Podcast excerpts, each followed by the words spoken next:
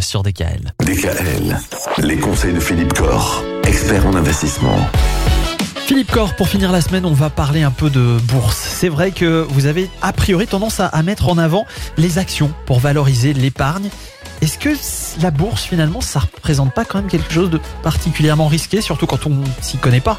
Eh oui, Michael, la bourse est souvent présentée comme un placement à risque, c'est vrai. Myriam sourit, Oui. je vois qu'elle elle partage. Alors c'est vrai que c'est un placement euh, souvent présenté comme spéculatif. Alors on peut effectivement utiliser le marché action pour boursicoter, hein, pour faire des coups, spéculer sur un titre. Bon, là, effectivement, on prend des risques. Alors, pour nous, euh, conseil en gestion de patrimoine, le marché action, c'est autre chose. C'est accompagner le développement des entreprises à moyen et long terme, pas à court terme.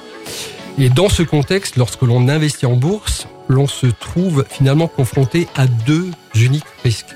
La faillite. Le premier, effectivement, c'est le risque lié à l'entreprise, le risque de faillite. Aucune entreprise n'est à l'abri de connaître des difficultés et peut donc déposer le bilan. Cela peut venir d'une évolution technologique. Hein. On parlait des films euh, Kodak, euh, pellicule photo, euh, on est passionné numérique, etc. Ça peut être aussi un changement de mode de consommation, hein, l'ubérisation de la société. Mais ce risque-là, donc le risque entreprise, peut facilement être contourné et annulé dès lors que l'on dispose d'un portefeuille suffisamment diversifié. Quand on est investi dans plusieurs dizaines d'entreprises, la défaillance de l'une d'elles, même si cela arrivait, sera indolore. Ça, c'est le premier risque. On peut donc complètement l'annuler. Le second risque est beaucoup plus difficile à gérer. C'est le risque lié au marché. Les baisses de marché, les fameux risques de krach boursier.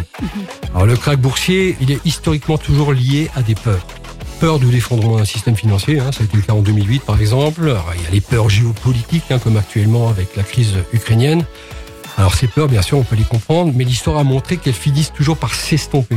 En fin de compte, la Terre continue de tourner, l'homme survit, continue de vivre, il continue de consommer, de s'habiller, de se déplacer, de se nourrir, etc.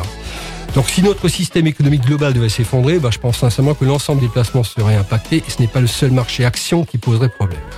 Euh, Il faut se rappeler aussi que les entreprises sont nécessaires et vitales à la survie de l'espèce humaine.